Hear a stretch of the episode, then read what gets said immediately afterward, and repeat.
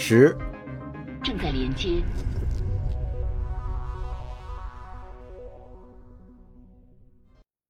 年轻的海丹心绪不宁，额头上的汗珠接连滚落。他身穿加达里建筑集团配发的单兵护甲，一步一步朝门口走去。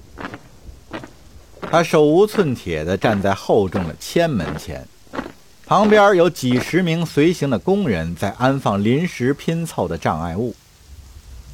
借助于货运机甲，他们把星舰装甲板从装配层拖到了火力覆盖区域，并且摆放在入口处。男男女女手持在军械库里缴获的枪械，进入大门后方的射击位置，并且隐藏起来。如果有家庭保安公司的士兵试图在开门瞬间强行突入，迎接他们的将是一场腥风血雨。这个计划单纯旨在抵御入侵者，因为提波斯和他的同伴根本不打算踏出大门半步。海丹通过头盔里的通信器接收到语音信号，还剩九十秒。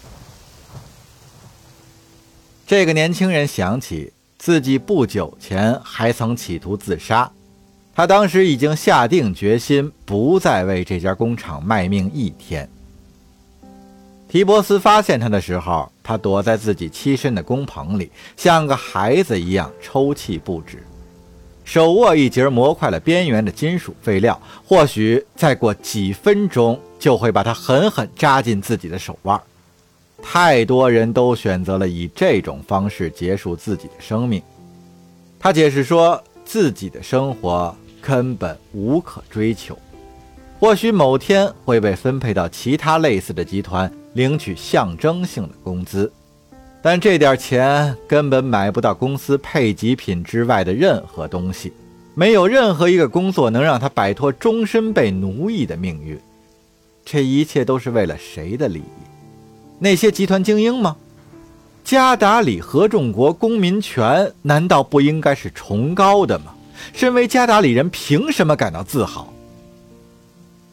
提波斯·赫特站在他面前，给了他这样一个答案：崇高即是对伟大理想的执着追求。这句话落在了刚刚获得新生的海丹的心头。使他忠于自己的信念胜过集团宣扬的任何口号。这是单纯的自我意识，就好像人们乐意为自己的家庭挥洒汗水，为自己的日常工作有助于实现一个宏愿而感到高兴一样。然而，现在的加达里精英一味地利用自己的才华中饱私囊。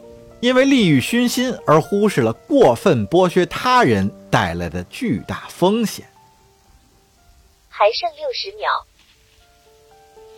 提波斯告诉海丹，起义工人无力改变合众国的现状，但他们能把这里的阴暗面揭露给大众，在这个有特殊意义的地方，让全世界都知道，精英并非想象中的那样无所不能。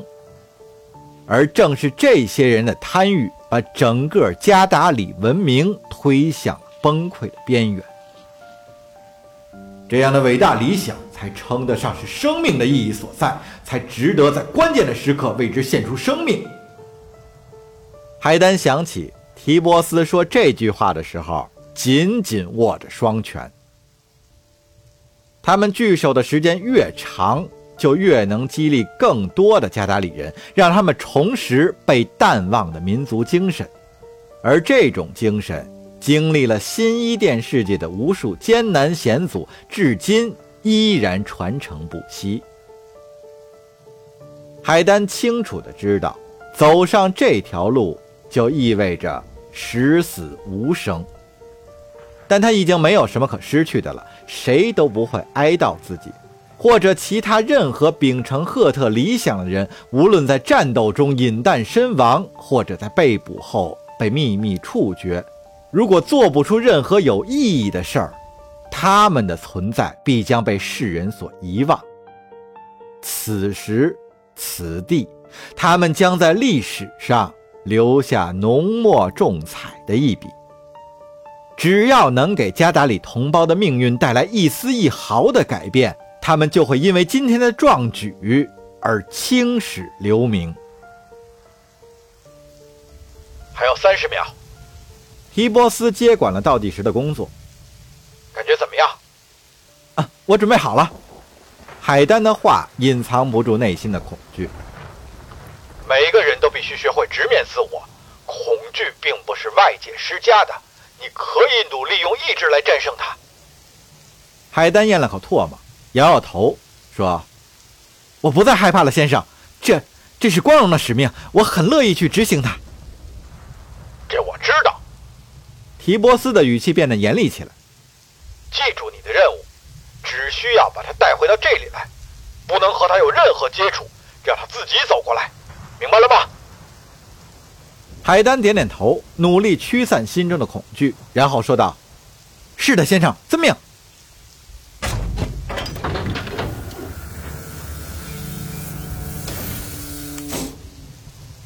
一阵持续的闷响打破了沉寂，前面的隔离门缓缓开启。门外的积水随之漫过了海丹的脚背，数百道探照灯光把门口的区域照得恍如白昼。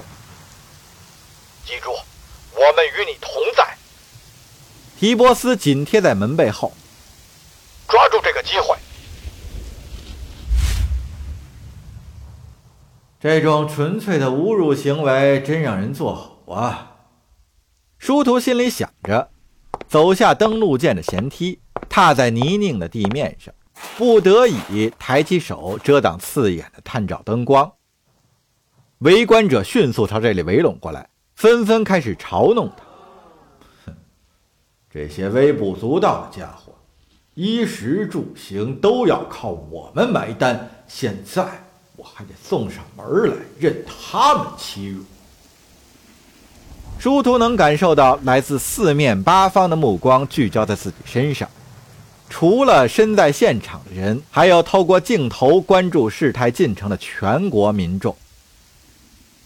眺望远方，夹在两座哨塔之间的隔离门敞开了一条狭缝，其中有个人影隐约可见。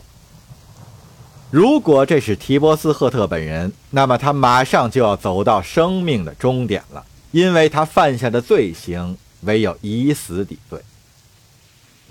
人群中爆发出了山呼海啸般的呐喊：“赫特，赫特，赫特，赫特，赫特！”局面逐渐朝着不利于殊途的方向发展。这些忘恩负义的杂种！殊途在心中暗骂。在两队家庭保安公司的士兵中间停住脚步，我倒要看看他们心目中的英雄死掉之后会怎样。雨水仍在瓢泼直下，击打在一具高高隆起的货运机甲残骸上。远远望去，那个戴着护目镜的人正在凝视着他。家庭保安公司的指挥官走了过来。先生，狙击手正在等待您发出信号。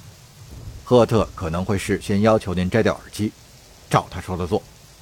如果您双手同时举过头顶，狙击手就会开枪。您明白了吗？殊途点点头，朝着那个人影踏出了第一步。请记住，我们绝对保证您的安全。指挥官再次确认：一旦我们干掉了他。就会把您送到安全地点，然后突入建筑群内部。好，祝您好运。他现在就要离我们而去了。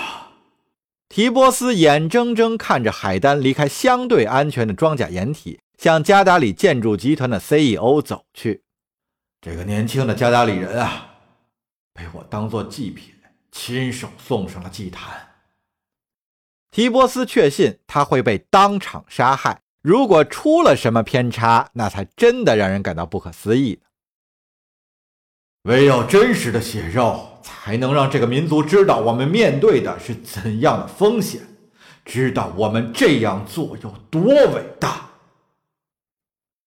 经过无数个不眠之夜，提波斯反复训练着这些曾经仰人鼻息的工人，说服他们这次行动会起到预期的效果。而今，他们终将体验到真正的力量是什么，彻底摆脱匍匐在强权之下瑟瑟发抖的命运。提波斯开始扪心自问：他是否懊悔没有阻止这幕惨剧的发生？这次反抗行动？是否真的值得付出如此沉重的代价？这根本无可避免。提波斯想起昔日的教训，此时海丹和殊途已经在门口碰面了。为了民族的存续，必然要有所牺牲，这也乃是大势所趋。殊途现在距离对面的人影只有几步之遥。提波斯赫特先生，对吗？殊途问道。没错，那个人回答说：“进去说吧。”殊途开始在脑海里勾勒起之前那双眼睛的线条。只要再靠近一点，再靠近一点，我就能看清他的眼。赫特，赫特，赫特！人群中的呐喊声一浪高过一浪，几乎淹没了雨声。随后，他终于看清了，这双眼睛和会议室里的全息影像是一模一样。这就是他期待的那个传奇人物。殊途要把满腔复仇的怒火化作等离子束，一股脑的倾泻在他身上。加达里建筑集团 CEO 托克拜拉殊途猛然举起双手，紧接着纵身朝一旁跃起。出人意料的结局就这么突然到来。